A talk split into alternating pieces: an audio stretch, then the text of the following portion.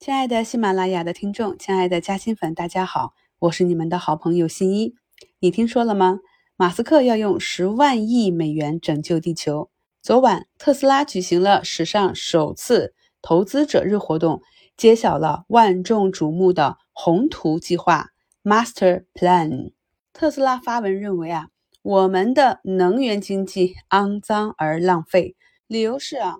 全球百分之八十的能源仍然来自于化石燃料，而其中呢，只有三分之一的能源能够被有效的利用。所以呢，他们推出了宏图计划，力图要实现电池储能两百四十太兆瓦、可再生电力三十太兆瓦的目标。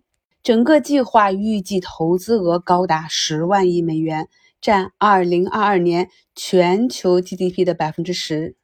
哇哦，看来马斯克准备用十万亿美元来还一个清洁地球，听上去还是挺美好的。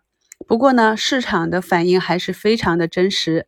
特斯拉股价盘后跌幅一度扩大至百分之六，也在某种程度上表达着投资者对着这个宏图计划的态度。今天呢，我们的 A 股市场上，新能源产业链上的个股也应声大跌。这是由于昨晚老马啊，我们暂且这么称呼他，他的目标呢是下一代的汽车成本降低百分之五十。那受这个降价预期的影响，车企之间的价格战也将传导到整个产业链的各个环节，降低了全产业链企业未来的盈利预期。内有宁德，外有特斯拉，国内新能源厂家又遭受了一次重锤。不过呢，虽然老马宣称他们有技术上的新突破，但是众所周知，新材料、新技术的突破总是困难重重，而新的技术从实验室到市场量产到应用，是需要大量的资金和漫长的时间。所以呢，对于二级市场的投资者来说，这会不会是反而给新能源产业链杀出一个短期的机会呢？想了解更多详细的分析，可以扫描节目中贴图的二维码，收听新一今天的股市午评。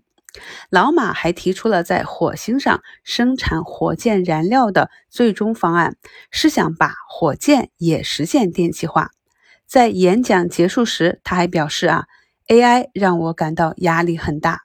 在目前被炒得很火的人工智能这个方面，我的观点跟老马一致。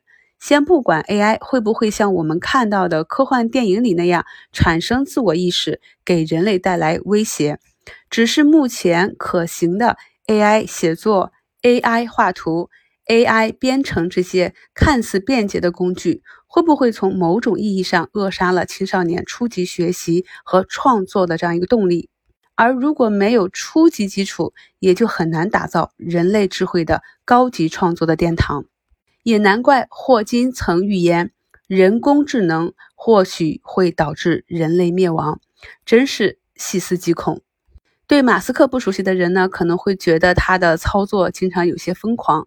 马斯克呢，出生在南非，从小就展现出了个人的非凡天赋。十二岁时制作的一款电子游戏就卖出了五百美金的价格。长大之后，他还在宾夕法尼亚大学获取了。经济学和物理学的双学位。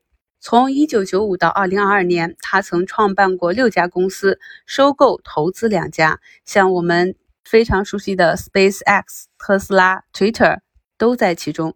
尽管这位天才在创造各种神话的时候，当然也面临过各种各样的失败，但这些挫折都没有能够阻挡他前进的脚步。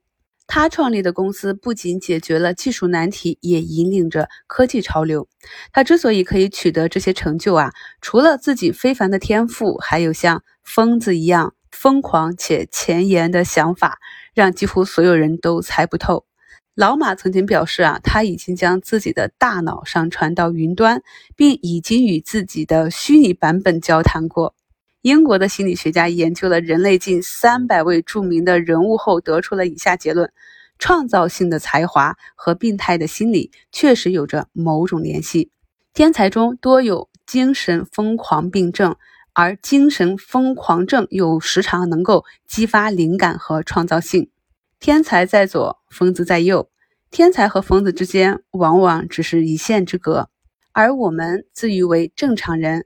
也许只不过是因为我们属于大多数的群体吧。大胆的猜想一下，老马难道是想送一半人去火星，留一半人在地球的云端吗？今天我们来做一个互动投票吧。如果给你机会做选择，请问你是想移民去火星，还是想留在地球的虚拟世界呢？